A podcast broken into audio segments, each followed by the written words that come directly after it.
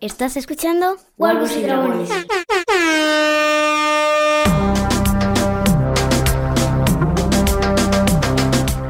¿Qué tal? ¿Cómo les va? Le damos la bienvenida a una nueva entrega después de mucho tiempo de Wargos y Dragones, el podcast de Babel Infinito, en el que nos dedicábamos a hablar sobre Juego de Tronos y ahora hablamos de La Casa del Dragón. ¿Qué tal, Paulita? ¿Cómo estás? ¿Qué te pareció el primer episodio de la serie? Hola, ¿qué tal? Me gustó, lo sigo viendo con miedo, con miedo a que me decepcione eh, nuevamente, pero me gustó mucho. Yo creo que es la lo, lo primero que hay que destacar de la serie es que tenía en contra las enormes expectativas generadas que para la gran mayoría, si pensamos en lo que se escuchó, en lo que se hablaba en los diferentes chats, en las diferentes redes sociales, era el miedo que había a que no esté a la altura de las expectativas. Y por lo tanto creo que todos hicimos el ejercicio de bajar las expectativas. Después del final de Juego de Tronos, del que ya hablamos y todo, me parece que fue eh, una regla general que nos sentamos a ver como diciendo, no puedo dejar de ver esto, no puedo dejar de saber qué tan bueno o qué tan malo va a estar, pero todos fuimos con las expectativas bastante más bajas de lo que fuimos, por ejemplo, a ver el final de Juego de Tronos. Sí, sí, sí, puede ser. O sea, era imposible no verla, pero... Pero sí, las expectativas había que bajarlas por si las dudas. Pero bueno, igual es el primer capítulo.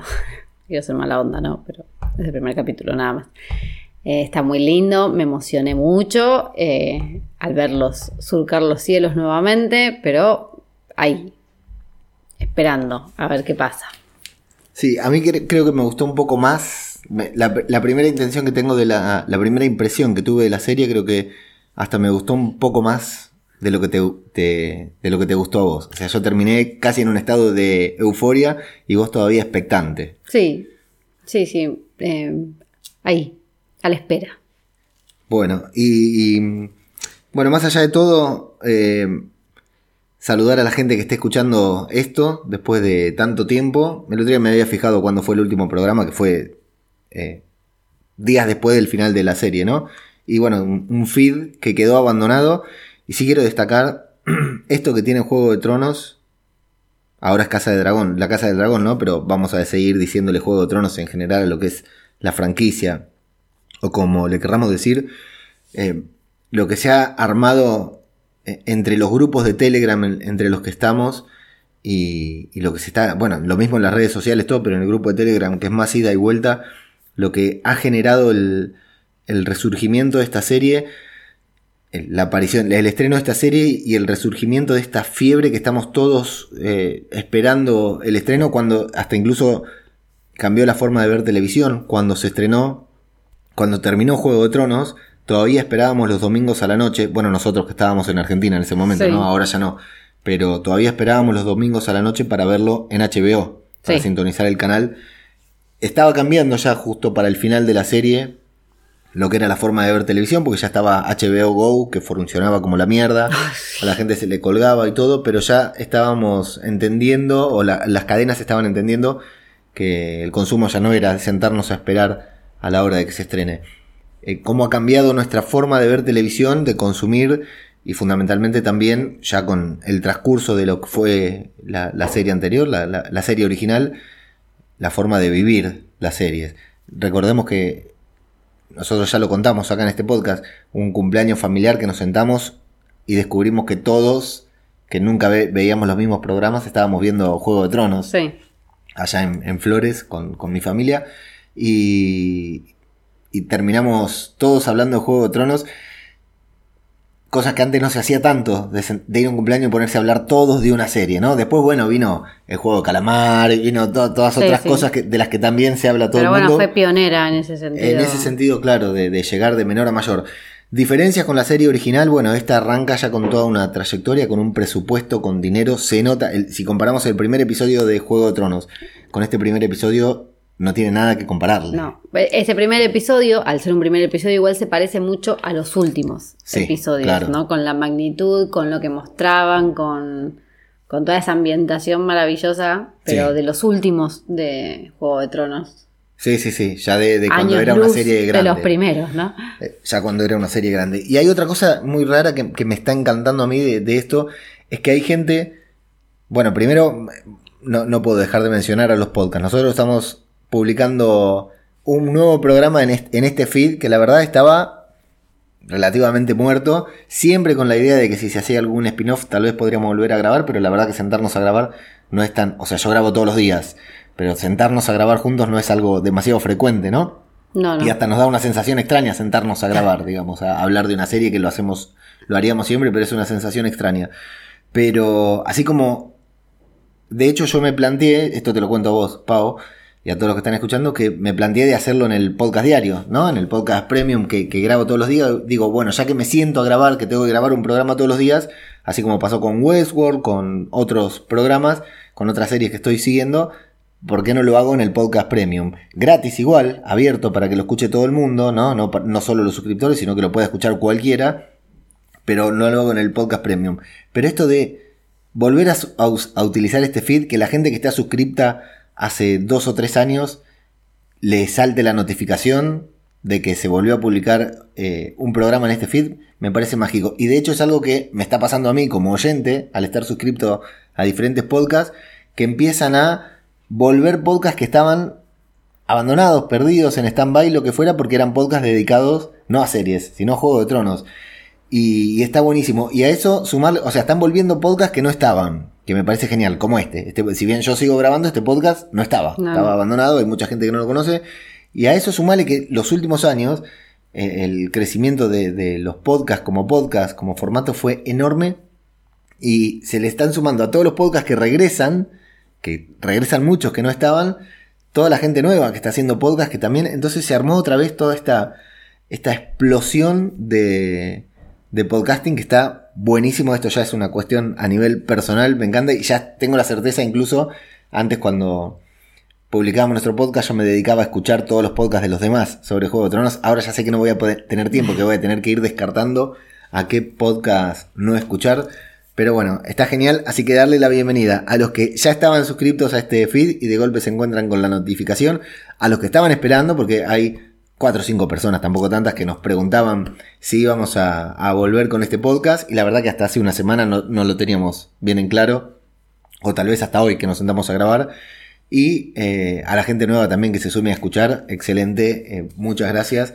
Y acá estamos para hablar de, del episodio, del primer episodio de La Casa del Dragón, una serie que se espera que tenga 8 temporadas, entre 6 y 8 temporadas. Esperemos que así sea, que va a recorrer un gran eh, periodo de tiempo. Y tenemos que decir, ¿no? Yo el libro no lo leí, pero tampoco leí el de Juego de Tronos. Y vos habías comenzado a leer este, mientras pasa un niño por la calle a los gritos, como si estuviéramos en Lanús. Eh, habías comenzado a leer el, eh, este libro Sí. que yo te regalé, que lamentablemente es un libro muy grande, muy pesado y no entró en las maletas, ¿no? Pues así que voy a ir a ver si la biblioteca municipal los tiene, pero me parece que no, porque ya lo busqué eh, al, al tiempo que llegamos y, y no lo encontré. Así que sí. Para todo aquel que no lo sepa, cuando grabábamos lo- la- Juego de Tronos, eh, estábamos en Argentina y ahora estamos en eh, España, más precisamente en Arteillo.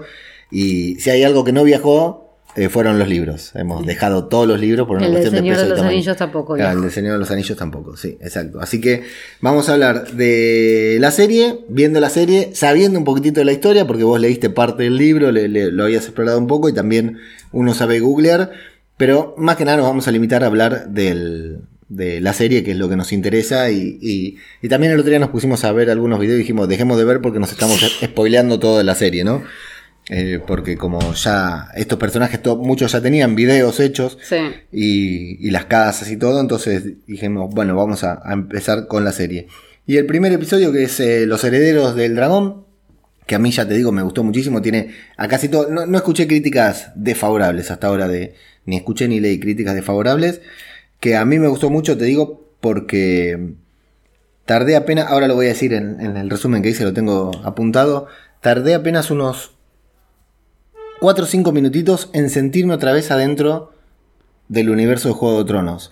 Y, y ese mismo tiempo, esos 5 10 minutitos fue lo que tardé en dejar de sentir nostalgia por los personajes que no vamos a ver. Ay. Claro, eso a mí no me pasó. Seguís esperando que aparezcan caras Sí. conocidas. Sí, sí. Pero bueno, no van a, no van a aparecer claramente. Tenemos más de 100 años de, de diferencia prácticamente. Pero bueno, eh, sí, todavía necesitaba, buscaba esas casas conocidas o algunos que se hayan nombrado. en- Mm. Y me costó, me costó. Pero bueno, Bueno, es que esto es muy difícil. Cuando co- a- a- hay que recordar también cuando comenzamos a ver Juego de Tronos, yo no sé, creo que hasta la segunda o tercera temporada no terminé de reconocer a los personajes. O sea, aparecía Stannis, aparecía Renly, y yo decía, ¿quién es? ¿Cuál era? ¿Cuándo lo, lo habíamos visto? ¿Cuándo lo vimos a este? A mí me costó mucho engan- en- eh, enganchar con los nombres, las caras, los personajes, las casas y las relaciones las que había entre relaciones cada entre uno. casas. Y ahora le tenemos que sumar a esto que nos aparecen personajes, no personajes, todos personajes nuevos, nombres, bueno, primero lo de los Targaryen, que todos suenan parecidos, ¿no? Mm. Todos se llaman más o menos igual, pero además nos empiezan a nombrar a las casas que a nosotros nos suenan, no solo las tenemos que memorizar, no solo nos tenemos que, que recordar quién es amigo de quién, sino que nuestro cerebro hace una fuerza tremenda para pensar ese nombre a quién le pertenecía en la serie Claro. en, la, pri- en la serie original que encima son esta es una precuela, o sea, ni siquiera existen No. los personajes que nosotros no nos puede parecer un personaje viejo. No, no, pero ni bueno, siquiera tiene la posibilidad de nacer. unirlo a, a- a la casa y decir, ¿y este de quién era la casa? Claro, quién era la casa, quién era el que vimos de esta casa. Claro. Son todos nombres que suenan, todos nombres Sí, que suenan son sí, todos se llaman igual. Todos se llaman igual. Primero, segundo, quinto, pero todos se llaman igual. Vamos a meternos entonces con el episodio que lo dirige Miguel Zapochnik, que vale la pena destacarlo porque es uno el director que dirigió eh, los episodios más importantes, como la batalla de los bastardos, la batalla de Aguas Negras, eh, la, la noche más larga se llamaba, el episodio que pelearon contra los caminantes blancos, creo que es el director que lo llamaban para dirigir los, los grandes capítulos de Juego de Tronos y bueno, evidentemente eh, no, no se equivocaron al elegirlo para dirigir este episodio que tuvo algunos momentos, tuvo de todo, ¿eh? Tuvo sexo, tuvo violencia, tuvo la intriga, esta política de alianzas, de ver quién traiciona a aquel. Eh, y, y- Sí, igual eso de las alianzas todavía está muy tranquilo, supongo que porque es el primer capítulo. Sí, bueno, pero mucha movida de ahí de ver de- de- del, del tema del trono, que Sí, es de sí, lo que va sí. todo esto, ¿no? Pero sí es cierto, todavía no vimos ninguna traición, pero podemos ir especulando Todavía de no un lado vimos a del otro. ningún, ningún meñique, ningún... Pero bueno. Todavía no. Bueno, eh, hay algo que la serie hace muy bien, que estuvimos todos tratando de entender bien cuándo transcurre esta serie. Sí. Y lo resumieron muy bien Estuvieron en muy esos bien. primeros cinco minutitos, me pareció gen- genial. Nos vamos al primer siglo de la di- dinastía Targaryen, con el rey Jaehaerys, que evidentemente, según cuentan por ahí, había sido un muy buen rey, pero que se estaba poniendo viejo y no tenía hijos varones por fuerzas del destino, se había quedado sin, sin heredero. Así si que dejaran de tener hijos entre primos, capaz que se solucionaría. Sí, sería más. No, no habría que juzgar, no tendríamos que juzgar, pero seguramente habría partos que lleguen a término y todas esas cosas, ¿no? Sí. Un poco de genética ahí. Exacto. Así que, bueno, convocó a un consejo en el año 101, después de la conquista, para que eligieran a su sucesor. Hubo 14 postulantes. Acá se envían también que no te dicen quiénes son los 14, No. porque no importan. Dicen, céntrense en estos dos. Entonces simplifican mucho lo que Sí. es una historia que podría haber si- sido muy complicada. Tal vez algún que otro lector está muy enojado con esto. Pero a mí me parece que, muy, que, que lo hicieron muy bien como para que rápidamente podamos elegir, eh, entender que de las 14 solamente dos eh, son los que nos importan, que una es Rhaenys, la descendiente mayor, línea directa de- del rey, pero Mujer. tiene un problema, claro, nació con el sexo equivocado. Y Viserys, que es primo de ella, de la reina que, que no fue al final, y sería el único heredero o el hombre más directo para elegir, para ser elegido, a cual obviamente lo van a elegir solo porque tiene Pito. un pito. Lo nombran príncipe de Roca Dragón y ahí la vemos a Rhaenys que se lo toma con altura, pero que no está muy conforme con, con la decisión, ¿no? Sí, se lo tomó con altura porque era sabido que no le iban a dar el trono. Sí, lo, lo tenían bastante que claro. Y el miedo que tenía Jaehaerys, eh, po- por, eso hace la, la- sa- sabía que al haber 14 herederos eh, iba a haber al- algún problema, entonces convocó al, al consejo este porque, según nos va a mostrar acá la serie, lo único que podía poner fin a la dinastía Targaryen era justamente los propios Targaryen, no había nadie más que los pudiera enfrentar. Y acá también genial diciendo la serie, eh, cuando nos cuentan que la serie comienza en el noveno año del reinado de Viserys Targaryen, es decir, nueve años después de que se eh, haga, el consejo este en el que eh, Viserys es coronado príncipe de Roca Dragón y heredero al trono, entramos en el noveno año del reinado de Viserys, que transcurre 172 años antes de la muerte del rey loco, padre de Daenerys, todo eso está escrito en la pantalla, borran todo y queda 172 años antes de Daenerys. Sí, sí, eso está buenísimo porque decís, para el que nunca se metió de lleno o para que nunca estudió el árbol genealógico de los Targaryen, diga, mira, pa, desde acá. sí, porque aparte éramos muchos, somos muchos los que decíamos, che, esta serie va sobre el rey loco, esta serie va sobre el padre de Daenerys. No, no, nos lleva muchísimo más atrás, así que sí es. No solo eso, porque también o al menos yo digo, si van a agarrar este libro, ¿qué va a hablar? ¿De la primera? Y tampoco. Claro. Tampoco habló de toda la conquista. Sí, sí, eligieron un, momento en particular. Como así, como decir, a ver, acá. Exacto, sí, sí. Y después vamos a ver cuánto avanza todo esto, ¿no? Porque hay historia para contar largo de los Targaryen. Sí, depende de quién la cuente. Y, además si llega hasta la sexta, octava temporada, digamos, hay material hay para contar. Está el gordo Martin metido entre medio y el material está terminado. El libro está eh, editado y publicado, así que no hay mucho que, que puedan inventar. Em, bueno, y vamos a comenzar como eh, una serie de este tipo tiene que comenzar, que es con un dragón atravesando los cielos de desembarco del rey, que lo vemos mucho más reluciente que en Juego de Tronos, porque eran tiempos más prósperos. Vamos a ver si ahí miramos con detalle que eh, la fortaleza roja está en construcción también, que el Pozo Dragón creo que se llama. Sí, donde van a hacer el último encuentro en, claro, donde la última temporada. Se juntan todos que en uno de los momentos más emocionantes de la serie anterior, bueno, que estaba reluciente también, resplandeciente. Y yo pensaba, ¿no? Cuando empieza la serie, por eso te digo, primero la música, la escribe el mismo Ramin Shawadi, la compuso, pero mm, tanto esperar por dragones en la otra serie, era tanto esperar a ver un dragón, a que vuelen, y esta serie empieza con el dragón cruzando el cielo, eso es tremendo.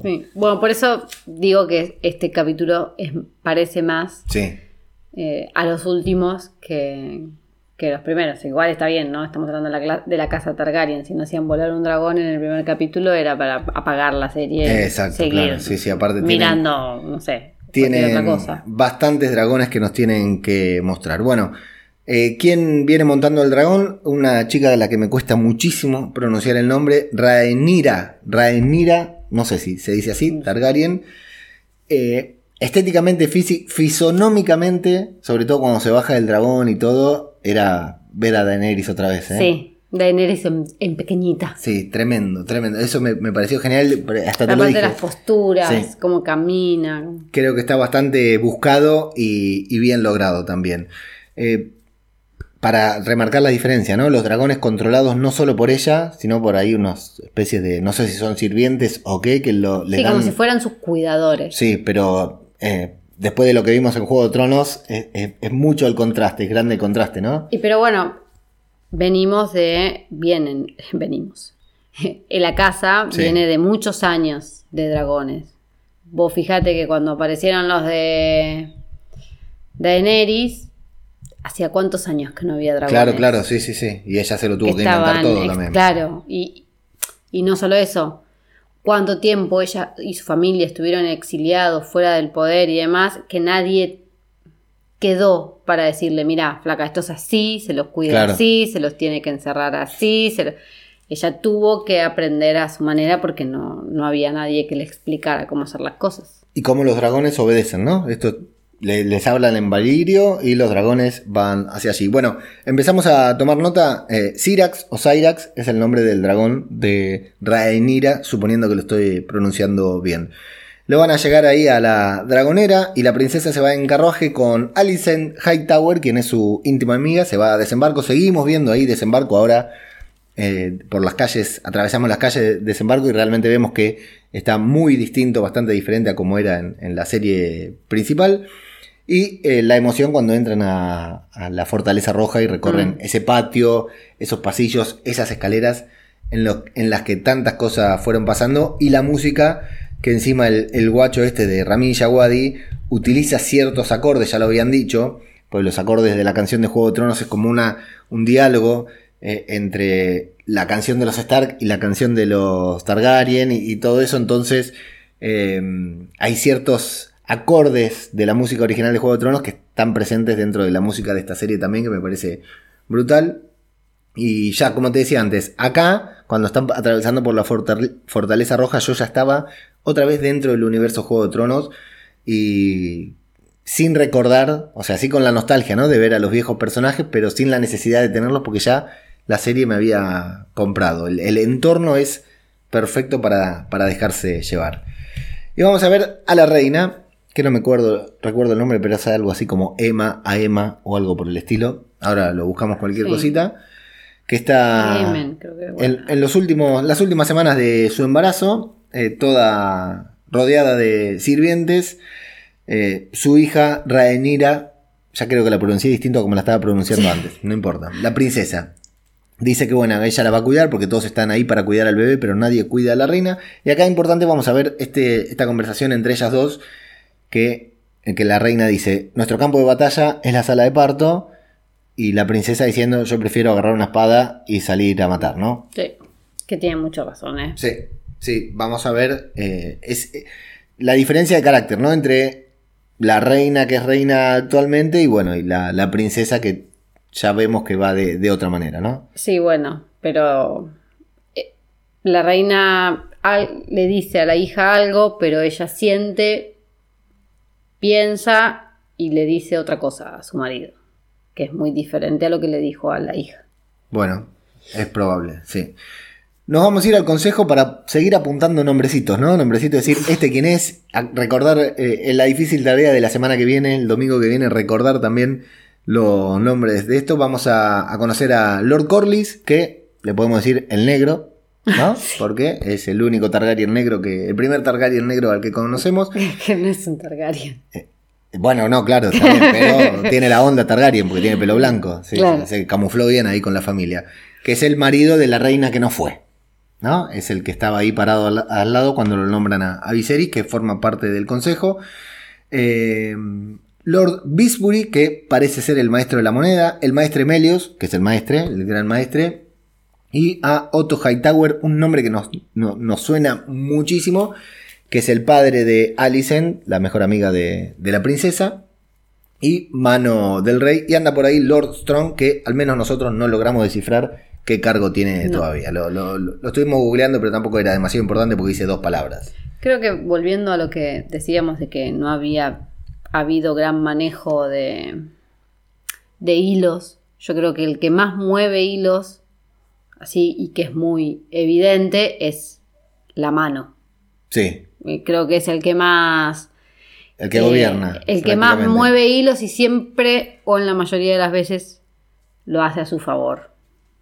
Bueno, sí, claro, hay que ver cuál es eh, la finalidad última, ¿no? De, bueno, si es finalidad es última. ¿Cuál es la finalidad de este de, de la mano? Porque sí, lo, lo vemos digitar, mover y querer hacer las cosas a su antojo, si es en pos del, del rey, ¿no? Para favorecer al rey o para favorecerse a sí mismo, porque después vamos a ver que la manda la hija también, ¿no? La entrega Sí. directamente. Pone un muñito. Muy desagradable. Sí. Bueno, aquí Corlys, alias El Negro, está preocupado por una alianza que se está formando en las ciudades libres, con forma de triarquía, y que se concentra en Piedra Sangre bajo el mando de, apuntamos, Kragath Dahar, un nombre que seguramente va a ser importante en el futuro, a quien le dicen El Cangrejero, y que parece que les está dando ahí una buena paliza a los piratas, por lo cual se preocupa bastante Lord Corlys, pero no le dan pelota. No. Se le el único que se preocupa es él. El resto tiene, o sea, te digo, el maestre es el maestre. Está, como siempre, más allá del Sí, bien y del mal. al pedo. Eh, Lord Strong, que pobrecito, dice tres, cuatro palabras cada vez que es una reunión y como que no tiene mucho peso sobre lo que dice. Y está a la mano, que lo único que hace es llevar agua para su molino, así que Sí. está claro. Y el rey, pues, buah, Sí, demasiado, tal como le dice después sí, su, sí, su deja hermano, ¿no? mucho que desear. Y al negro igual no le dan bola por negro, eso está claro. Eso está claro. Cada vez que habla lo ignoran rotundamente. Pero bueno, guardemos los datos de eh, las ciudades libres con este esta alianza de triarquía y el, el líder de esta triarquía, triarquía que es Kragas Dahar, Eso, Kragas Drajar, qué nombres de mierda. Eso me, nos lo guardamos. Bueno, el maestro de la moneda está preocupado por el dinero que gastaron en, reformular la estructura de la Guardia Cívica. Creo que era cívica, ¿no? Sí, porque la Guardia Civil es la de acá, la de España, así que es la Guardia Cívica que está al mando de Daemon Targaryen, el hermano de Viserys, justamente, que no se sienta, no se digna a participar en el consejo junto a ellos, tiene su silla ahí reservada, pero no se digna a participar. Eh, está preocupado por eso, bueno, porque gastaron mucho dinero. Lo, que hacen es contarnos de que la reestructuraron toda, ¿no? Que la, la, armaron, le hicieron nuevos uniformes, contrataron nueva gente para tener una guardia cívica un poquitito más importante bajo el mando de Daemon, a pedido de Daemon. Eh, Otto Hightower, la mano, quiere hablar sobre el torneo porque qué mejor que presentarnos casas, personajes en Juego de Tronos que con un torneo, ¿no? De las grandes casas, como hicieron en la serie original. Como si se entendiera. A mí mejor presentarme un cuadro genealógico y es claro, y empezar a mostrarme uno por uno va a ser más fácil de un torneo, pero bueno. Van a hablar sobre este torneo, eh, llegan a especular la cancelación, un poco por dinero, otro poco por el parto. El torneo es en homenaje al. en, homenaje, así en tributo al, hijo. No, al heredero. Al heredero. Que no había nacido y que ni siquiera sabían si iba a ser varón. Exacto, claro. De hecho, le preguntan al maestre. Sí. Me, me, dirás una punta, hiciste lo de la cuchara, ¿no? a ver dónde se sienta, cuchara o tenedor. Exacto, pero no, el maestre no, no se la quiere, no se arriesga y no cancelan el torneo porque hay muchos caballeros que están en el camino y porque Viserys tiene la convicción de que tendrá un heredero. A todo esto vamos a ver otro detallecito que es que llega la princesa. Voy a buscar el nombre porque no le puedo seguir diciendo la princesa. Es Rhaenyra. Rhaenyra. No, no me suena, no me suena como en la serie, Rhaenyra. Parece que le pronuncian distinto. Que es la copera. Sí se encarga de servir los tragos, nada más. Y ahí me gusta el negro, viste, que no le deja que le sirva. No, sé si es ahora o más adelante, no le deja que, no, no, es ahí, es en esa, no, no le permite que le sirva. Porque está enojado. La verdad que el, negro habló poquito, pero es el, el personaje, uno de los personajes que más me. Mi favorito es otro, después te voy a preguntar. Pero es el que más me llamó la atención ahí, como decir, che, este negro siempre está poniendo caras desde ahí atrás, algo se tiene entre manos. Em, bueno, y el detalle es que justo la princesa llega para servir los tragos cuando están hablando del heredero justamente y de la alegría que le dará le va a dar a Viserys tener un heredero balón cuando bueno ella se considera que podría ser la heredera justamente. Después tenemos al guardia real este hombre que ya nos cae muy bien de principio este calvo muy noble muy, muy fiel al rey a la princesa todo que no recuerdo el nombre que la va a llevar en soledad a la princesa al tronazo le voy a decir porque este es un auténtico trono de hierro ¿eh? tremendo está la verdad que las, sí. Las espadas en, en la escalera, ¿no? Está eh, eh, visualmente está mucho mejor que el otro. mejor que el anterior, sí.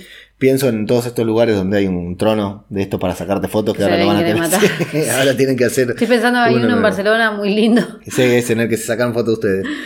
Bueno, ahí está Daemon, el hermano de, del rey, eh, príncipe de Rocadragón, supuestamente heredero del trono, a menos que el rey tenga un hijo, el heredero natural, que está ahí sentado en el trono, de hecho el guardia se, se, ofende, dice no puedo creer esto, y ahí vamos a ver una escena entre estos dos que ya te digo que deja entrever que esta cuestión de los Targaryen, ¿no? De que se, gustan entre familia. No, perdamos de vista que son Targaryen. Tal cual, parece que hubiera cierta atracción entre tío y sobrina, un poco perverso, un poco, eh, un poco Targaryen, ¿no? Así fue en la serie original también, que le da un, colgante de acero valirio, mismo eh, material con el que está hecha su espada, la hermana oscura, y le va a decir algo que se puede tomar como una propuesta indecente, ¿no? Le dice, los dos tenemos una pequeña parte de nuestra ascendencia, que a mí me sonó, si juntamos nuestra genética, ¿no? Como que mitad y mitad, me, sonó algo así. Puede salir cualquier rey loco que quiera. Exactamente, cualquier cosa seguro. Bueno, debajo de. Hasta ahí dejamos. Bueno, em, este es mi personaje favorito de la serie hasta el momento. Después de ver un primer capítulo, Daemon, me parece que es el personaje de todos los que vimos. Viserys me cayó bien, el negro me llamó la atención, pero este rebelde Daemon Targaryen me parece que nos va a dar mucho juego. Me pareció genial. Es un poco pirucho también. Sí, sí, sí, está totalmente loco, claro que sí, pero Me, gustó, eh, me gustó. Como jugador dentro de la serie, la verdad es que me gustó mucho. Y debajo de un árbol de estos arcianos que habíamos visto en, Alejandría, vamos a, todas estas cosas que van En Alejandría dije. Sí. Alejandría, ¿por qué dije? Alejandría es de, de Walking Dead. ¿Cómo se llama el otro? El de los Stark. Eh, Invernalia. Winterfell, ahí está, Invernalia. Alejandría. Bueno, había un arciano también en Alejandría, pero no lo habían enfocado. Menos mal que te diste cuenta, pues yo seguía como, lo- como, como muy convencido. De, que después de esto tengo que grabar el de, de Walking Dead, por eso. Tengo la- las dos series en la cabeza. Eh, Alicent y... Bueno, esto decía, lo del árbol sí que nos dispara inmediatamente, ¿no? Cuando lo- es imposible no pensar Mm. en Juego de Tronos cuando vemos Sí, el árbol. sí. Eh, eh, que se podría decir que tiene fanservice, pero no es fanservice. Ya sabíamos que había arcianos por todos lados, digamos. Entonces está. eh, es normal. Y ahí están ellas. Eh, Alicent intentando, como de cierta manera, repasar historia con. con Rhaenyra. Sí, para que tenga la lección aprendida. Claro, y ella parece totalmente despreocupada por eso, hasta que después al final va a mostrar que se lo sabía todo, que se lo sabía todo y que le importa un huevo la tradición, la educación y todo, porque tiene otras necesidades, que en este caso es a- hasta acá, pasear arriba de su Sí, sí. dragón y recorrer el mundo junto a su amiga y comer pastel. Y como el pastel. Por- Amiga. por el unas comillas por ahí. por el momento su única eh, su única prioridad y bueno van a hablar también sobre esta eh, la herencia la sucesión y sobre el anhelo de su padre por tener un hijo varón que nos dejan claro que a, a Rhaenyra le molesta bastante no no parece tener eh, ni odiar a su padre ni nada pero sí le molesta eso de No. ser la hered- ni siquiera por la, por la sucesión no sé si viene por... Yo creo que viene más por, por esto que después, más adelante, qué cosa decirlo no hay problema nos, nos dice, nos cuenta la reina que habla con el rey que le dice, basta, este es el último. Mm, también Eh, ya sufrí, lloré todos los hijos que podía llorar. Creo que lo de Rhaenyra viene también más por ese lado, porque ella tampoco quiere ser reina. Tiene una conversación con, con esta amiga que tiene, Alicent con Alicent, y ella como que no, no su, su aspiración realmente no es la de ser reina, ella lo dice. Su aspiración es ser libre, viajar, comer pastel, no, no, no le interesa ni siquiera, como a la reina que no fue, ser reina. Mm. O sea, a ella la ponen ahí, porque la pone el padre, porque vaya uno a saber si quiere pedir perdón al universo por lo que le hizo a la esposa, vaya uno a saber por qué, y la pone a la piba. Pero ella no quería ser reina tampoco. Yo no sé, ¿eh? Yo creo que no quería ser reina como la reina. Quería ser rey. No sé si me explico. No quería ser la consorte. Pero ella no es consorte. No, ya sé, ahora no, claro. Antes tampoco iba a ser consorte. No quería ocupar el lugar de... de- de- de- eh, no sé si estoy siendo machista al decirlo. No quería ocupar el lugar de mujer. Quería ocupar el mismo lugar que puede ocupar un hombre. No, ella lo que no quería era reinar. Ella no quiere ser reina. Mm. Ella, es más, si ella no llega al, al poder, ella igual nunca iba a ser un útero real. No. O sea, ella no está nunca en ese lugar. Sí, sí, iba a ser eh, una que- madre de otra casa. Claro. Sí. Iba, la iban a casar con otra casa, pero su descendencia tampoco nunca iba a llegar al trono. ¿Se entiende? No iba Sí, a ser sí. un útero real, iba a poder tener la descendencia que quisiera, como la reina que no fue, que las ves ahí a los dos hijos que tiene, este, cuando están Sí, en sí, el que torneo. podrían ser rey.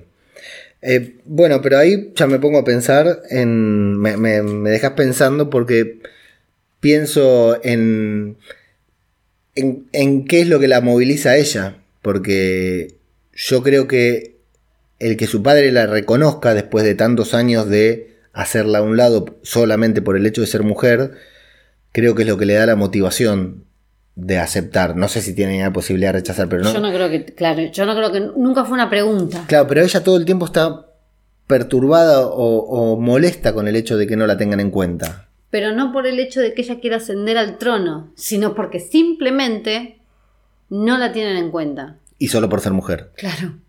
Pero no, no sé si viene por. Yo no sé si ella ansía tanto el trono como, por ejemplo, Daenerys.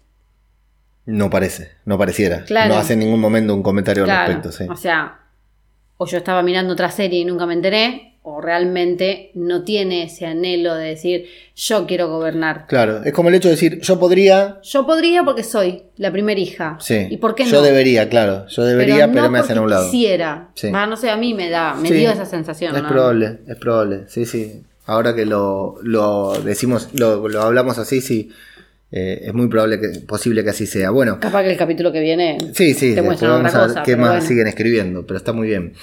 Eh, hay un dato que tenemos que guardar que pasa, no pasa desapercibido, pero que podría, que es que el rey tiene esta herida en la espalda Mm. que se niega a cerrar, eh, que es una herida que se hace por sentarse en el trono, ese trono de mierda que, La que verdad que no se pincha.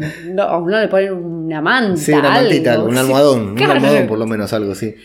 Eh, No y le van a gusta. aconsejar cautorizarla. Sí. Pero bueno, cuando le dicen cauterizar, dice sí, listo, y se va a la mierda al final. No, no Sí. se lo cauterizan, se lo hubieran cauterizado en ese momento. Que igual vol- volvemos a lo mismo. Supuestamente, si es un Targaryen hecho y derecho, el fuego No debería no preocuparle. debería hacerle nada. Es más, lo vemos jugar con el fuego, con las velas, donde está eh, su propio el- el esqueleto de su dragón. Valerion.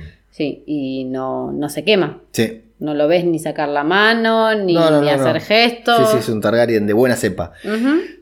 Ahora, ¿qué pinta de Soria Gris, no? ¿Eso?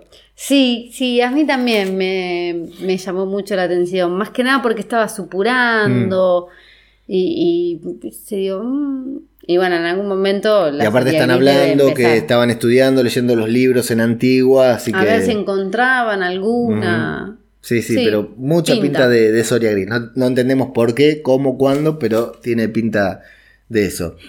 Eh, después de esto, después de que le revisan la herida, se va a visitar a la reina, a su esposa, que está tomando un baño tibio porque no le dejan tomar un baño caliente y el medio que un poco le molesta.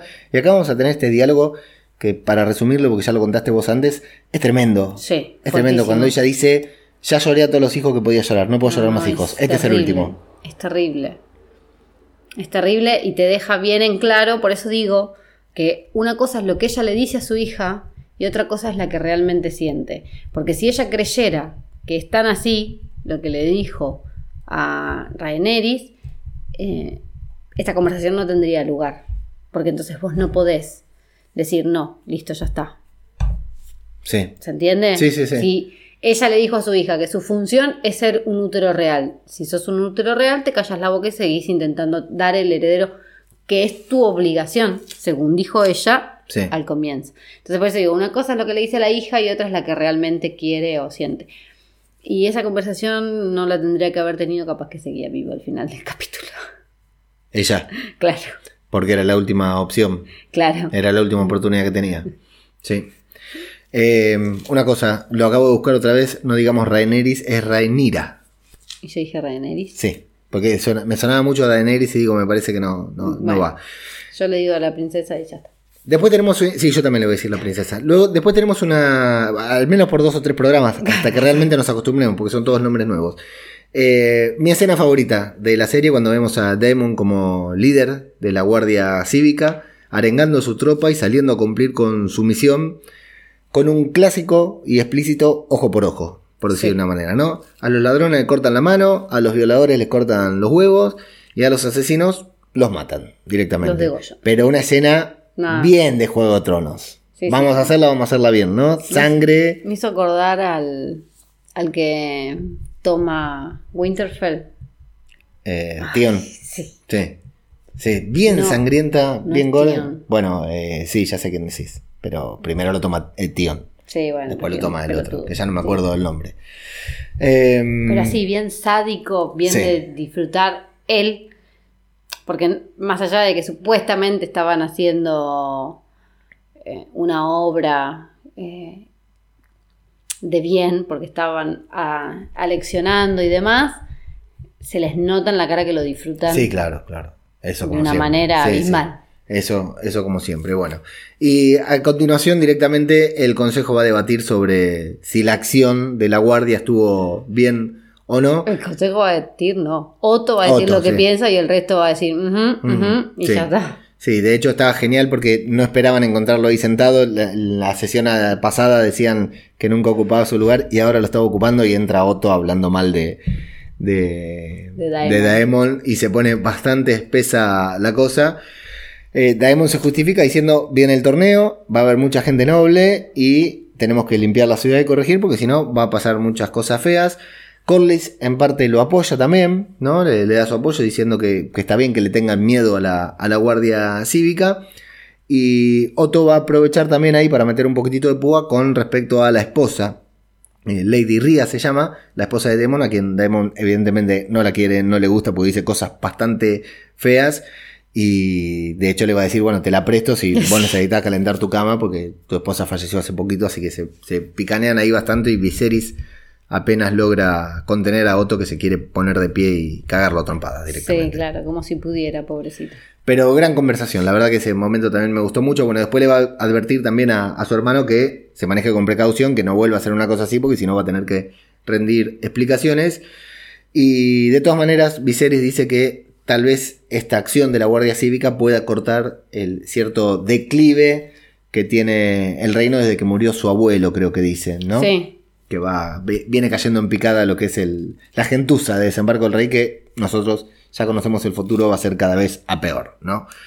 Eh, y hablando de descenso, ¿no? De declive, eh, tenemos el declive de Daemon Targaryen ahí en el, en el prostíbulo, por decir de la manera, Pobrecito, cuando pues tiene muchas preocupaciones. está muy preocupado. Está muy preocupado porque las cosas no le van. Bueno, igual, viendo su declive, o sea, su, su mal desempeño, eh, me esperaba algo más violento, digamos, en la escena. Y Yo lo también. único que hizo fue cubrirse con una mantita de apego. Sí, yo también lo pensé, ¿eh? Yo, yo también pensé que se venía una paliza o algo. Sí, sí, yo. Y se ve que no, porque se ve que a esa. Ay, claro, es como Tyrion con su. Claro. Con, con la chica con la que estaba, que ya me olvidé el nombre Esperemos también. que no termine igual. Eh, seguramente termina igual, sí. Bueno, esta, esta señorita, si no me equivoco, se llama Misery o Miseria, nada que ver con la de la novela de Stephen King, nada. Y le dice que si tiene problemas le consigue una rubia, que no hay ningún problema, para que se piense que se está cogiendo una Targaryen, ¿no? Muy, muy- O sea, guiño, guiño a, las, a la sobrina. muy- muy- claro, sí, te consigue una, una rubia quinceañera, le faltó decir. Bueno, eh, y le va a dar aliento también, vamos a ver que tienen cierta química conexión, porque le dice, bueno, que se quede tranquilo, que el rey no lo va a poder reemplazar a él, porque es el hermano. Y momento del torneo, como decíamos, gran oportunidad para conocer a todas las casas, a todos los personajes, a- para ir escuchando nombres y de paso ver un poquitito de acción también. Eh, lo mismo había sucedido en la primera temporada de Game of Thrones, cuando el perro eh, le cortó la cabeza a, a su caballo y tuvieron que, que enfrentarse entre eh, el perro y la... ¿Cómo era? ¿La torre? ¿La mole? No, la mole es el de Marvel. El hermano, bueno, no importa. Bueno, Eh, los hermanos. Ya saben ustedes, si ustedes ya vieron Juego de Tronos, saben lo mismo que nosotros. Y si no, les aconsejamos que y si no, lo tendrían que haber visto. Sí, hay gente que está Excepto viendo... la última temporada. Bueno, este no es un detalle también. Hay gente que está viendo esta serie que no ha visto Juego de Tronos. O capaz que me, la van a pasar mejor. Y es todo- Todos nosotros. Pero vos te fijás que eh, la serie funciona muy bien sin haber visto Juego de Tronos. sí, sí, porque es otra serie. Es otra serie completamente distinta. Si no necesitas No. haber visto Juego de Tronos para ver esto. Está muy bien como, como un. Sí, sí, lo pensaron muy bien. Sí. Lo pensaron muy bien para seguir currando lindo. Está muy bien hecho. Bueno, eh, al mismo tiempo que el torneo, eh, la reina entra en trabajo de parto, comienzan las justas, eh, que otra vez, una vez más, están súper bien logradas. Sí. A mí la verdad que me parece que está rodado de puta madre. la- lo- los planos, y acá es donde digo que, que entra la, la experiencia de Miguel Zapochnik, el director, porque estas escenas no tienen... son violentas, son bruscas, son están filmadas de puta madre que te moves, como si lo estás viendo en un televisor grande, que no fue nuestro caso, No. te moves, te haces hacia un costado porque el, el momento que te van a impactar, Sí. que se van a cruzar, te, te genera esa impresión, el momento del caballo que se cae, o sea, Sí, sí, está no. todo muy No, bien logrado. El hachazo que se come en la cara. Y que eso te iba a decir. Y la parte del gore, la parte que tiene que haber sangre y todo eso está brutal. Me parece que es muy fiel al, al espíritu de, de la serie con esto que, que tiene que tener. Eh, vamos a ver un caballero Baratheon que pide el favor de la reina que no fue, que lo, lo llama primo. Lo llama primo. Eh, Viserys ahí, ¿no? Como que son chicanas también, ¿no? Porque Sí, le dice sí, la reina que no fue, quiere el favor. Eh, gracias primo y Viserys ahí diciendo, Como bueno, que, no pasa nada. Claro. Como que la la- los Baratheon estaban bien con esa parte de la familia y no con la que estaba gobernando. Evidentemente apoyaron a la reina que no fue. Se va a mencionar a la casa Tarly, se va a mencionar a la casa Stockworth y nuestro cerebro intentando hacer Sí. sinapsis de recordar quiénes eran. Eh, bueno, un matrimonio ahí en apuro que se tienen que, que casar, tiene que ganar el torneo para casarse porque su, la- su prometida está embarazada, la mujer con la que se va a casar está embarazada ya. Eh, te digo, mi cabeza echando humo, tratando de recordar nombres, casas, Sí. escudos. Y lo que es peor, bueno, tratando de relacionarlos con la serie que ya vimos, porque transcurre 100 años después, entonces estamos viendo los abuelos Sí. o bisabuelos, ¿no? De Claro. los que están ahí. Eh, Creo que es nuestro gran error, pero bueno. bueno, sí, pero es inevitable, es inevitable. Eh, se va a mencionar a un Criston Cole, eh, mayordomo de la casa Dondarrion, otra vez a pensar quién era Sí. Dondarrion, Beric Dondarrion. Y va a aparecer Daemon, quien, eh, por ser el príncipe, elige contra quién enfrentarse. Y a que no sabes a quién Y elige. se va a encontrar- a enfrentar justamente a Wayne Hightower, Hijo de puta. el hijo de Otto, la mano del rey, y hermano mayor de Alicent, la amiga de, de la princesa. Así que Comillas, comillas. vemos que hay apuestas entre los miembros del consejo. sí.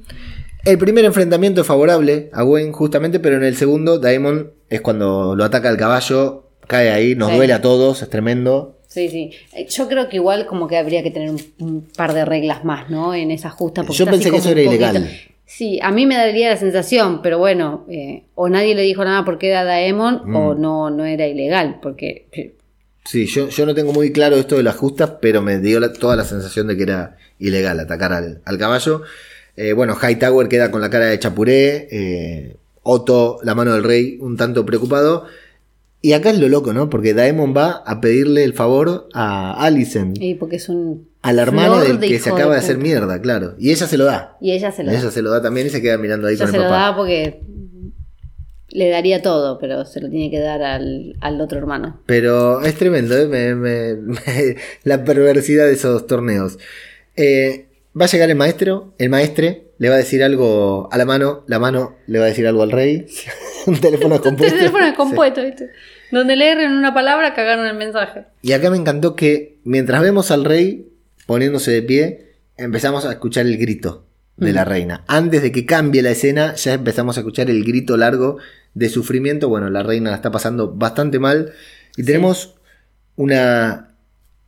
Una vez más, ¿no? Fiel a Juego de Tronos. Una crudísima y larga y muy fuerte escena de este trabajo de parto fallido que van a hacer con una cesárea. Muy bien, eh, porque aparte no es que dedican la escena completa No. al trabajo de parto, cómo van mezclando, ¿no? Lo, la, la crueldad, el, la sangre, el nivel de, de, de dolor, de Sí, el sacrificio también, ¿no? Claro, que hace ella en un lecho siendo la reina y, y los demás en, en una justa. que lo, lo volvemos a la frase del principio.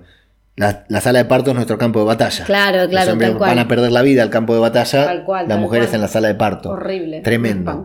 Y después de 11 embarazos, porque dijo que perdió 10 chicos Perdió 10, y tiene a No.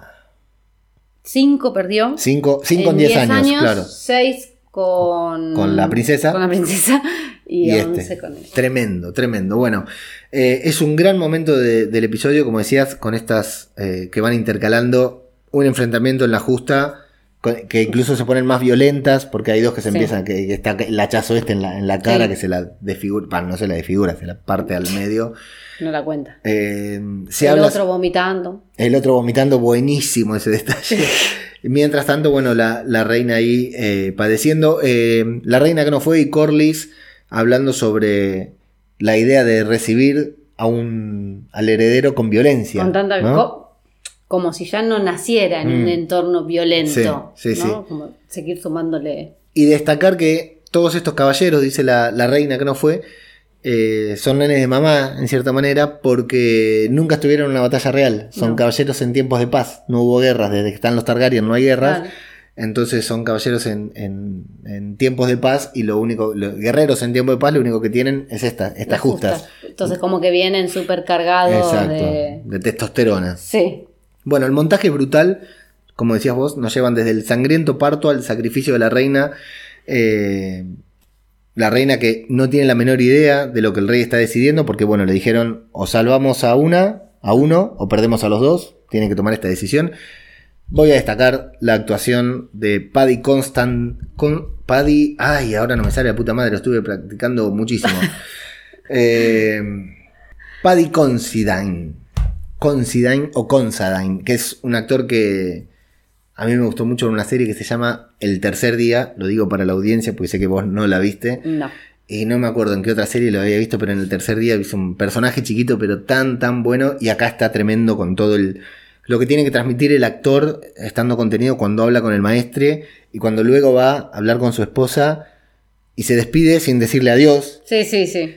Y le duele, no le da lo mismo. No, no, no. Le duele. Realmente pareciera que, que- que- que la quiere, que la aprecia, que hay un vínculo ahí fuerte que los une y demás. Pero bueno, eh, yo creo que si la reina no hubiese dicho, este es el último, no hay más, yo creo que él Sí, hubiese pensado en salvarla. yo no sé si a esta a altura la podían salvar a ella, ¿eh? A mí me Yo- parece que era. Era claro O que no morían los dos subir- o salvar salvaban a al bebé. de los dos. Claro. O sea, el maestro estaba convencido de que iba a poder hacer malabares, pero a esa altura, con, con- con ese tiempo que llevaba ese bebé ahí y todo, eh, era imposible que salvaran a los dos. Sí. Bueno, y las la- las- también las expresiones de la reina cuando dice, ¿qué pasa? Ahora van a sacar el bebé. ¿Y ¿Cómo lo van a sacar? ¿A qué te referís con que lo van a sacar? Le empieza a decir, tengo miedo, la- todas las, las matronas, por decir de una manera, ahí sosteniéndola. Bueno, tre- tremendo. La cara de las matronas también Sí. se ve Sí. dolor. Es tremendo, tremendo. Bueno, entre las escenas intercaladas vamos a ver a Kristen Cole, a este eh, mayordomo, supuestamente de los Dondarrion, que se va a enfrentar justamente a Daemon. El rey se despide sin decirle adiós a su- esposa, lo que decíamos, eh, que se resiste a que le saquen al bebé porque se da cuenta que la van a, matar también. Eh, Viserys le va a decir que la ama, como decíamos, la van a sujetar fuerte, la van a cortar con Mm. crudísimo momento, crudísimo momento.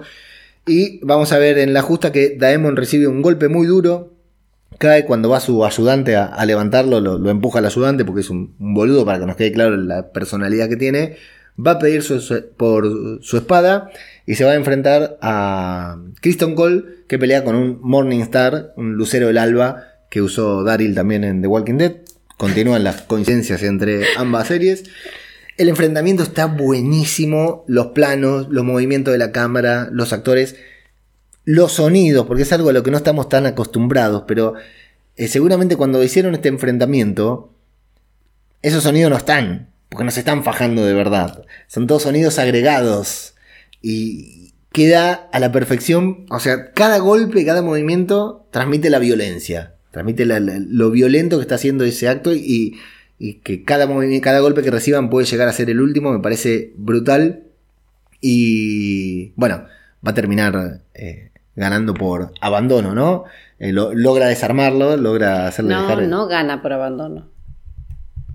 Porque Le, le gana porque es inteligente y no va a dejar que lo mate. Mira, así eh, no abandona. O sea, sí, se rinde, pero el otro es el que le pide Ah, sí, sí, claro, lo tenía ahí liquidado. que se rinda. Sí, sí, claro. Que si no lo caga matando.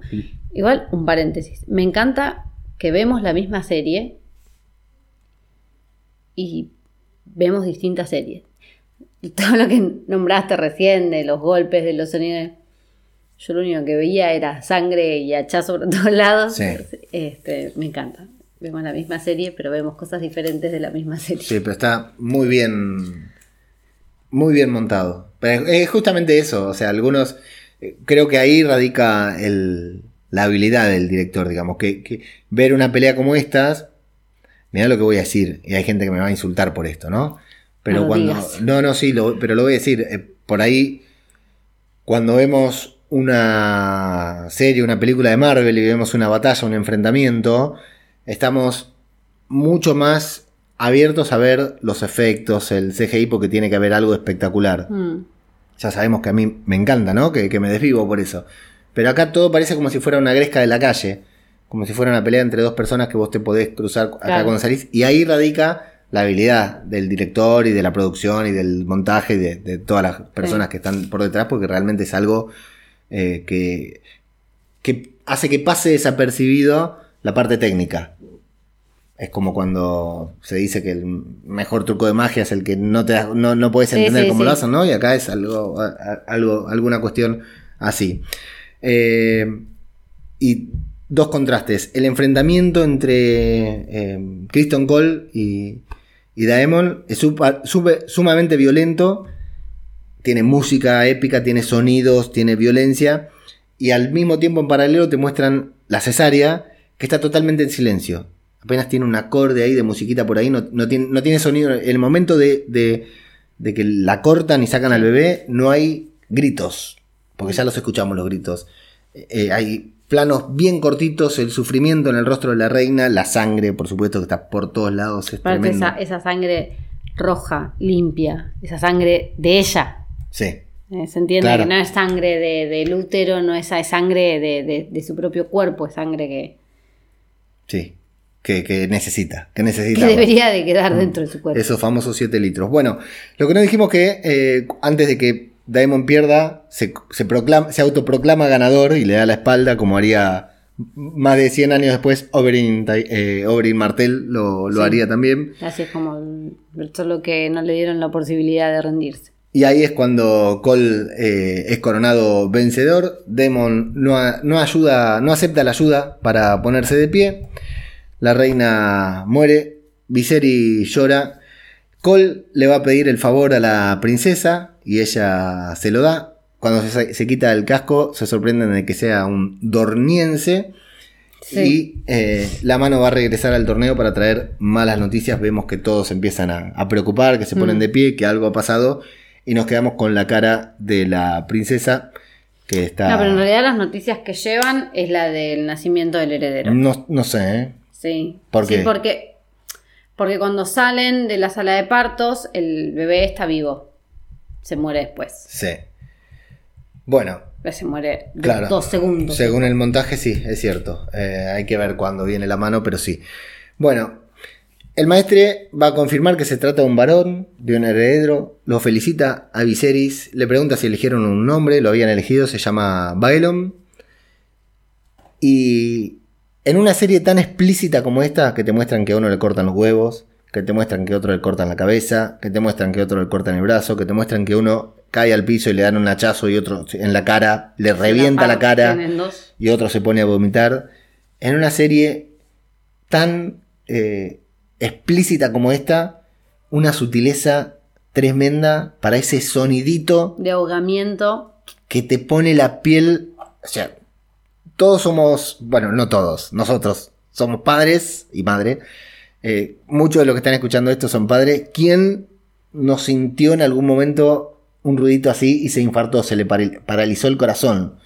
Qué sutileza, porque hoy lo volvió a ver, ¿no? Y el maestro no hace un gesto. Yo que te dije, ¿Qué? cuando empezó el sonidito. Sí, sí, sí. Vos dijiste que ya está, que se había muerto. Eh, Se muere.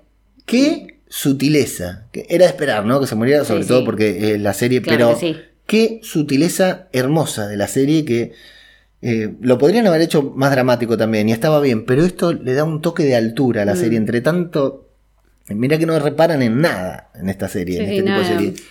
Eh, y un ruidito ¿cómo- cómo- ¿Quién fue el hijo de puta, el sonidista que buscó? Tengo Ah. este sonido, no elegí este, este, este. No, no, por ¿Quién fue el hijo de puta que buscó ese Horrible. sonido? Excelente, excelente. Eh, bueno, acá es cuando viene la mano, todo, y a buscar a, a los que están en el torneo.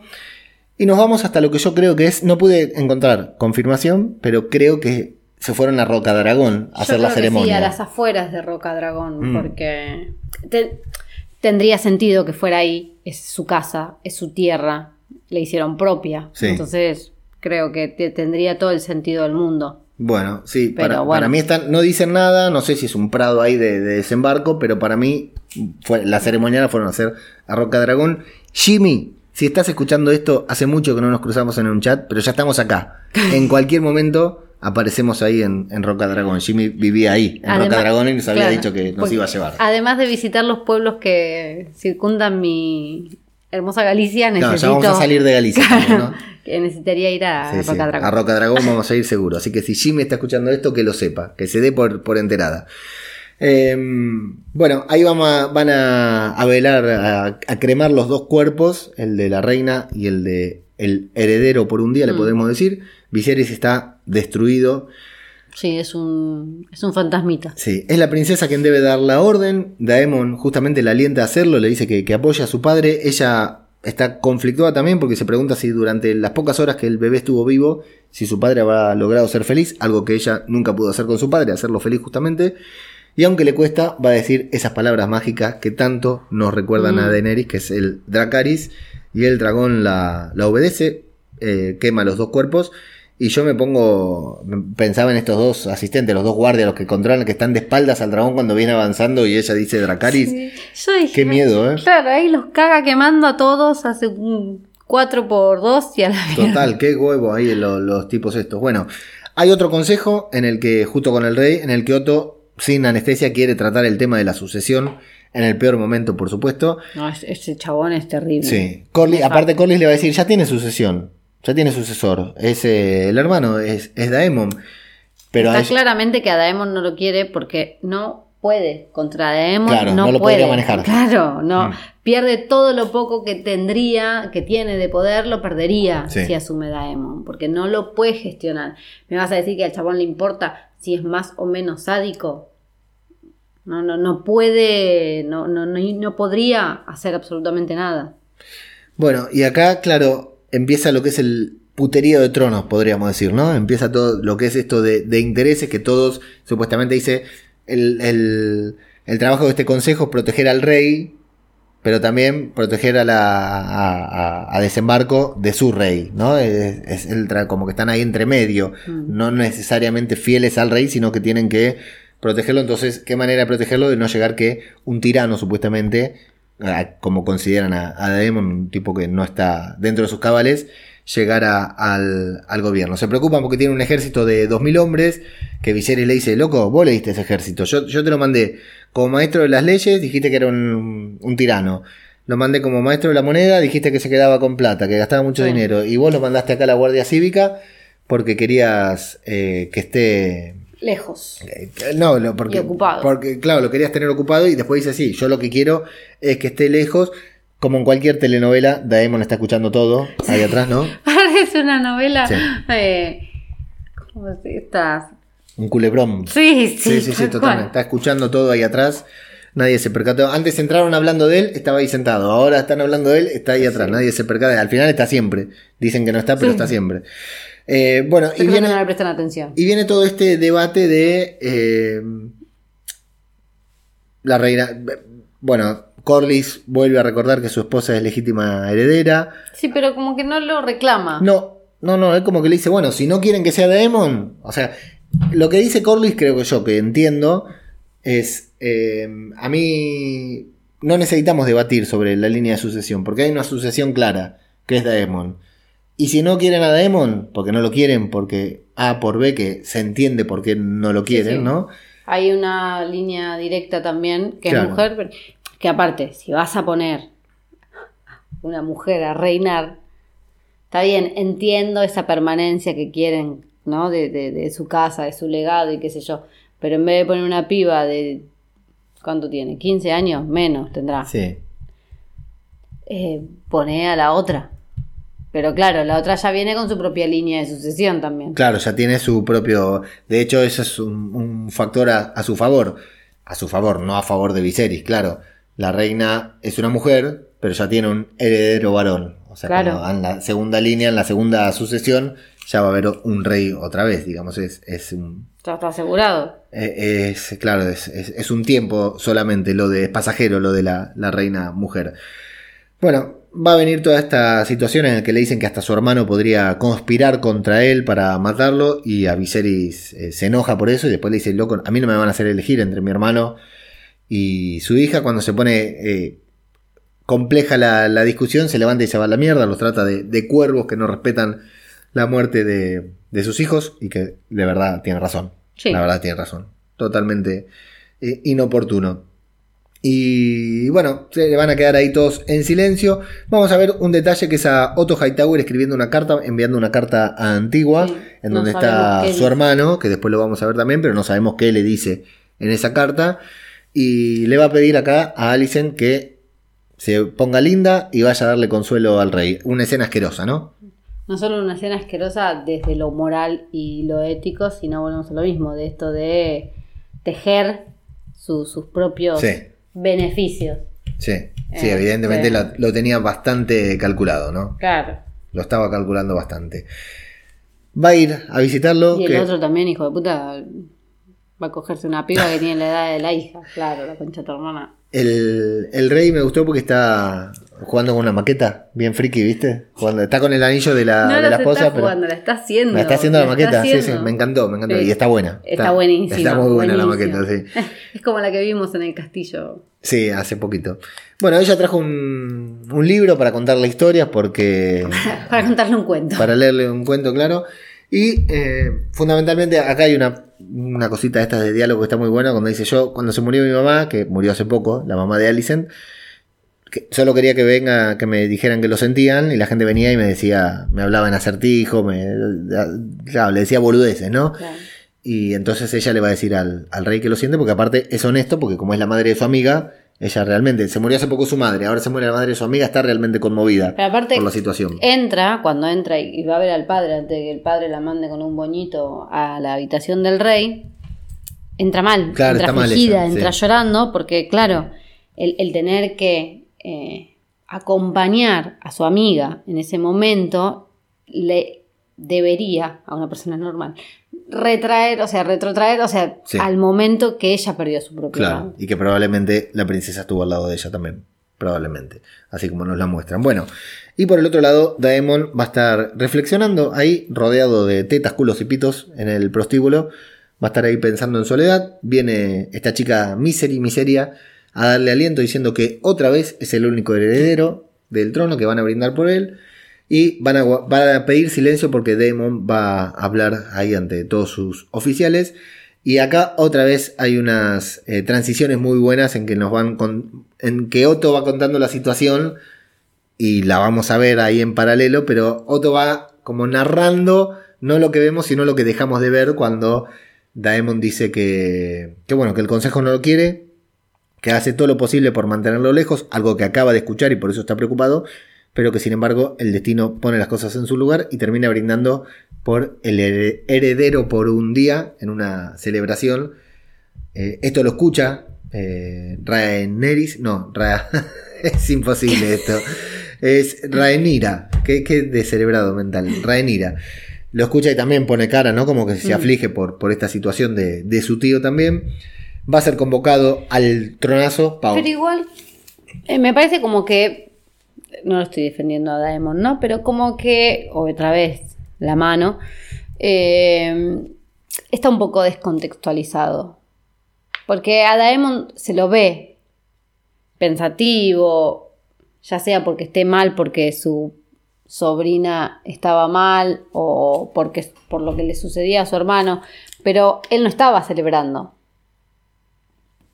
Sí, él estaba, Él estaba reflexionando. sentado, ni siquiera estaba cogiendo No sé o si intentando. a a lo que tal vez estaba preocupado porque escuchó hablarlos Sí, sí, por detrás. pero seguramente. bueno, sí. Pero lo que escuchó también fue a su hermano defenderlo.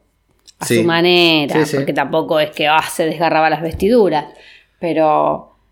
¿Se entiende? O sea, como que le, le- estaba pensando más en que le quedaba más en claro cuál era el objetivo de la mano y que el hermano, dentro de todo. Sí, Bueno. es cierto. Era una celebración, pero él no estaba participando. Estaba Claro. ahí, pero no estaba O participando en la sea, la celebración. cagó la mina, que lo Sí. hizo hablar Sí, obligado. Si hubiese callado la boca, no hubiese pasado nada. sí. Y, y es cierto que Otto lo cuenta a su manera, ¿no? A su conveniencia, eso es cierto. Bueno, el rey lo va a convocar ahí a- al tronazo otra vez para cuestionarlo, a ver si es verdad lo que dijo. Él dice, de hecho, todos debemos hacer el duelo a nuestra manera. Claro. Es mi manera de hacer el duelo. Y Viserys eh, le dice que, que bueno, otra gran actuación de este actor ahí gritándole, escupiéndole, diciéndole que eh, muchas cosas, que es el único que lo apoya mientras todos están en su contra. Y Daemon le dice que no lo apoya, que nada más lo mantiene siempre alejado, ¿no? Lo manda alejado, que durante 10 años gobernó, pero nunca le pidió que sea su mano. Dice, ¿por qué te iba a pedir que soy, que seas mi hermano, eh, mi mano? Y porque soy tu hermano, soy el único. Compartimos la sangre del dragón, dice, y porque eh, soy el único que te iba a defender. eh, a defenderte de tu consejo, que se- te quieren abusar de vos porque saben que sos frágil, de vos mismo, porque sos débil No, justamente. en realidad sí es eso lo primero que le dice. Soy el único que podría defenderte. Y el otro le dice, ¿defenderme de quién? Sí, De vos mismo. de vos mismo. O sea, tu consejo es como es porque vos sos débil. Sí, Y, y si volvés, después de esa frase, volvés a mirar para atrás, pareciera que el único que más o menos podría llegar a decir algo, pero está en un papel medio tocado y se queda por debajo, es el negro. el negro. Pero después, el maestre es maestre. Volvemos a lo mismo, siempre está en su mundo. Eh, el otro que no sabemos ni para qué Sí. carajo está sentado ahí en la mesa. Lord Strong. Y la Sí, mano. Sí. Y bueno, y Daemon que poco más y lo sientan en el baño para Sí, que participe del consejo. Así que sí, sí, es un consejo un poquito raro. Sí, Daemon tiene esta ambición de. tiene esta ambi- ambición de, de llegar al trono, pero es cierto, no, no se le ve que, que quiera matar a su hermano, por ejemplo. En ningún momento se, se da a entender una cosa así, ¿no? Como lo que proponen ellos. Bueno, le va a decir, sin embargo, que lo va a, eh, que va a nombrar a otro heredero, no a él. Él no va a ser el heredero, que va a tener que volver a Piedra de las Runas para estar con su mujer, que no puede protestar, tiene que acatar. Quiere rebelarse un poquitito, pero se le paran ahí los guardias y no le queda otra que, que acatar. Y el rey se hace, atención, otro cortecito en la mano con el trono ese de mierda. Así que sí. Eh, vamos a ver qué incidencia tiene eso, ¿no? Porque si el de la espalda se le puso así tan feo, eh, capaz que este también. Por algo se corta, digamos. O en realidad también puede ser un- una analogía de la sangre que se Sí. derrama por el trono, pero bueno. Que Eh, si esa sola es la que se va a derramar, madre mía. nos vamos otra vez a ahí ese sótano donde está la cabeza de Valerion, que es el último, eh, el, el el último dragón que montó Viserys, cuando recibe la visita de su hija, quien mandó a llamar por la Guardia Real, que le pregunta, nena, ¿qué ves cuando ves los, cuando miras a los dragones? Y ella le va a decir, viejo, se acaba de morir mi mamá, no me la hablaste, no que me me hablaste hace estás 48 días y me vení con una boludez. Tenía que ser hombre pelotudo. Y él le dice, bueno, Sí, sí. contame, de- decime lo que ves, es importante. Y ella le va a decir que al ver a los dragones ve como ellos mismos. Y me gusta esto que hablan de eh, que los humanos normales ven a los Targaryen como si fueran eh, superhéroes, eh, superhumanos, ¿no? Dioses, eso es lo que dicen. Y que sin embargo no, que si les quitan a los dragones, no son más que un- una persona normal. Y Viserys dice algo muy bueno, que es, sí, lo de los dragones, lo de controlar a los dragones es una ilusión con la que jamás deberíamos haber jugado. Jamás deberíamos haber intentado utilizar a manipular a los dragones, eh, que, que- que- que no fue del todo correcto. Eh, si esa información ves que te digo, esta, esta, este corte que hay en la sucesión de los Targaryen, esa información nunca le Nunca llegó llega, claro. a Daenerys tampoco. Exacto, bueno, dice que, que este problema es lo que llevó a Valiria a su perdición. Al día de hoy todavía no sabemos qué fue lo que pasó en Valiria, no, no está contado aún. Y que si no se ocupan de eso, de, de este problema, ahora eh, a ellos les va a pasar lo mismo, a los Targaryen. Entonces, eh, esto es algo que deben saber. de- deben saber que un Targaryen debe saber para poder ser rey o reina. Eh, la princesa se pone toda loca porque dice: Esto no, no- esto no me lo vi venir en ningún momento. Le va a pedir disculpas por haberla ignorado eh, durante tantos años para tener un hijo, pero recién ahora comprende que ella es la reina, que su madre seguramente estaba de acuerdo Comillas, comillas. con que ella sea la reina. Le dice que es lo mejor de su madre, que podría ser una excelente gobernante y que Daemon no está hecho para llevar la corona, por lo que ella va a ser la reina. Entre esta conversación, que van a decir cosas importantes también, vamos a intercalar otras transiciones muy buenas eh, con el juramento que los nobles o las diferentes casas le van a hacer a la princesa justamente. Vemos al primero que vemos es a Corlys de la casa Velaryon. Después vemos a Ober Hightower, que es el hermano mayor de Otto, que está ahí en Antigua. Vemos a ver a Bormund Baratheon, que este ya se resiste un poquitito, porque es el que habíamos visto que Que estaba, estaba a favor de la reina que no fue. de la reina que no fue exacto, tiene cierta Sí, resistencia. igual te digo que al estar tampoco se lo ve muy contento, que Exacto, digamos, ¿eh? sí, sí, Pero bueno. exacto. Eh, volvemos a ellos que le está diciendo que no es un gesto trivial, eh, porque el trono de hierro es muy peligroso, y si no, que se lo digan a su espalda y a su mano, ¿no? Que es bastante peligroso. Vamos a ver también a Daemon junto a su dragón. Viene Misery también a, saludarlo, no sé si a despedirse. Le hace tocar el dragón ahí que... Ay, me acordaba, pero no, ya se me fue el nombre de, de Daemon. Y hay un gran momento, gran momento que podríamos decir que es fanservice, ¿no? Es un momento para nosotros, para los que sí vimos Juego de Tronos, en el que le dice que Aegon, desde Roca Dragón, vio desembarco y fue a conquistarla, pero no solo por la ambición de conquistar una tierra que podría ser eh, rica, sino también por un sueño similar al que Daenerys eh, va a tener también eh, en, el- en la serie principal, que es un sueño también que en algún momento les permitió irse de Valiria antes de que pasara lo que pasó en Valiria. Sí, sí, antes de que todos terminaran Sí, leprosos. Exacto. Se fueron a, a Roca Dragón y que hay un sueño, ¿no? Como una visión, como si tuvieran cierto poder de, de precognición los Targaryen, porque, insisto, lo mismo le pasa a Daenerys después en la serie, que se anticipa que un largo invierno, lo voy a decir de vuelta, coming. un largo invierno que llegará desde el norte, gran momento ahí porque cortan a Rickon Stark jurando, Sí, eh, justo cuando hablan del norte del invierno, con poca gana. nos llevan a los ¿eh? Stark. Estaba con poca gana el Stark. Este podcast se llama Wargos y Dragones, es decir, qué alegría ver un Stark, aunque sea un ratito. Y Le faltaba un poco más de porte, te diré. Para hacer un para sí. hacer los Stark que estoy Sí. acostumbrada a ver. bueno, pero se llama Rickon como el que no corrió en diagonal. En la batalla Claro.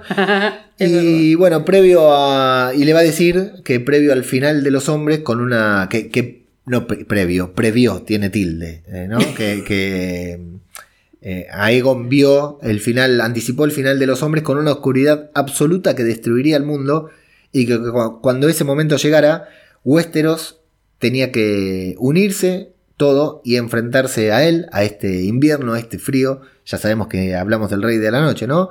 Y que el rey o la reina eh, que estuvieran ahí en el trono de hierro en ese momento deberían ser lo suficientemente valientes como para unificar al reino contra este mal. Y a eso, a todo eso, a toda esa visión que alguna vez tuvo Aegon, es a lo que se le llama canción de hielo y fuego.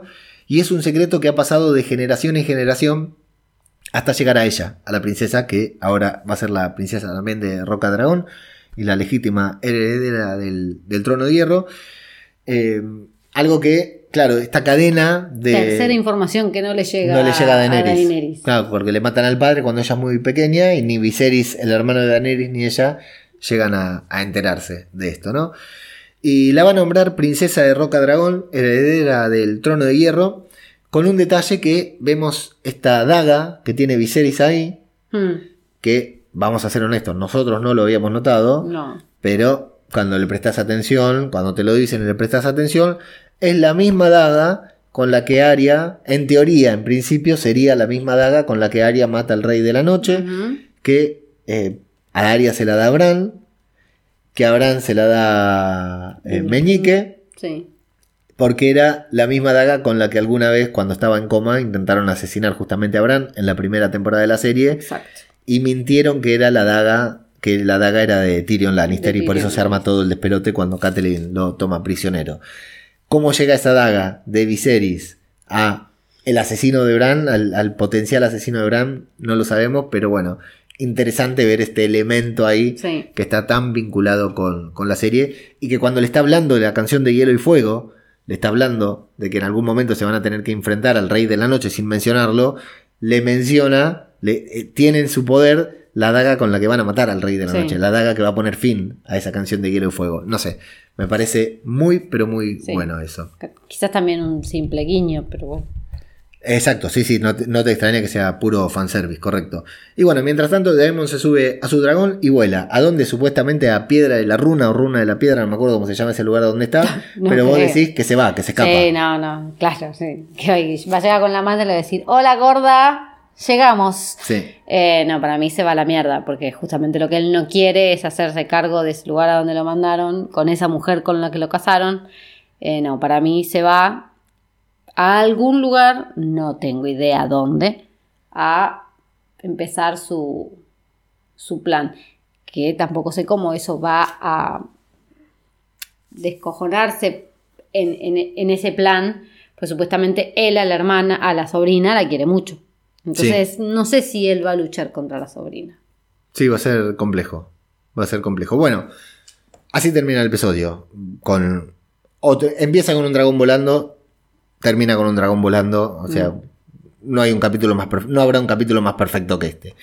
Eh, hay muchos por ahí comentarios porque hay gente que ya vio varios episodios de la serie. Se sabe que ya hace un cuando se liberó el embargo eh, y los críticos pudieron empezar a comentar, habían dicho que lo- la serie empezaba muy bien y ahora hay algunos diciendo que el tercer episodio es para agarrarse la cabeza. Así que yo mm, ya estoy totalmente adentro de esta serie, Pavo. ¿Vos? Mm, no. ¿No? Pero de a poco. De, de a poco. Yo denme, estoy- denme tiempo y espacio. Yo estoy muy, muy fanatizado. Ya quiero mi taza, mi remera, absolutamente todo. De la Casa del Dragón. Realmente la, la compré completa. Y bueno, 10 episodios. Así que 10 semanas de ver esta serie, de sobreanalizarla semana a semana, escuchando podcast, leyendo review, viendo videos de YouTube. Ahora tenemos TikTok, que antes no había TikTok en- eh, cuando se, eh, estaba Juego de Tronos. Así que podremos ver reseñas muy cortitas en TikTok también, de un minutito. La verdad que mm, está buenísimo volver a hablar de, de estas cosas, de estos personajes, aunque sean nuevos, de, de esta mitología. Está genial. Me parece que la serie hizo un trabajo, los realizadores hicieron un trabajo genial para que la serie. Mirá que HBO la está pasando mal, ¿eh? En el podcast diario todos los días contamos alguna incidencia que tiene HBO.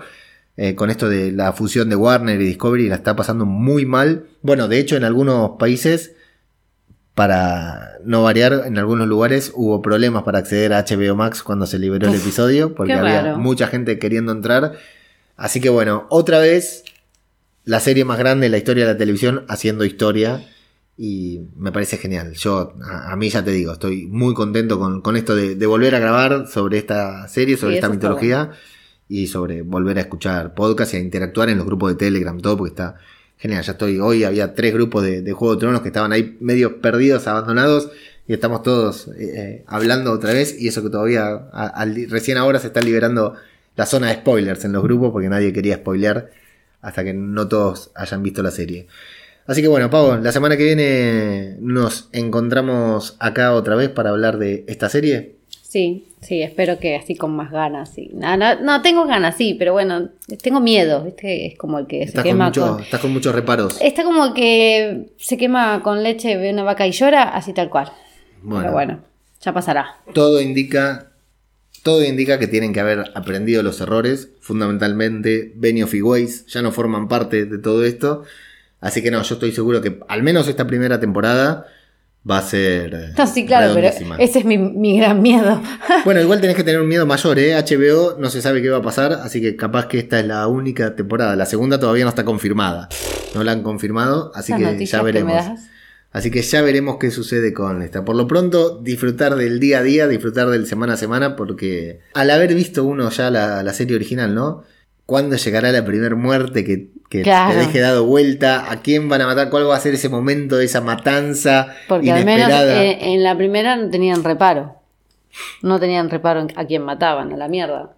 Así que bueno, va- vamos a... Acá ni siquiera al hijo de la mano mataron en el primer capítulo. No, no, no, todavía no. Que yo me lo esperaba muerto ahí en la arena. Yo también pensé que iba a morir. Creo que nada más. ¿Algo más que quieras decir? No, no, nada más. Bueno, pero la semana que viene sí nos encontramos acá en otra edición especial de Wargos y Dragones. Gracias, Pau. Gracias, Leo. Gracias y hasta la próxima.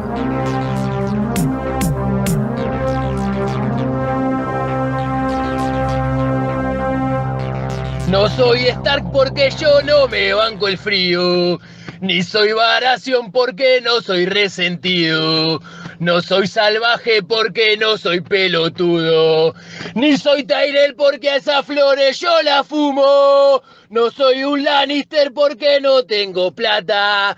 Ni soy del muro porque me caben las gatas. No soy Doitraki porque no soy un villero. Adivinaste, soy Targaryen, soy del fuego. Y dale, dale, dale el dragón. Y dale,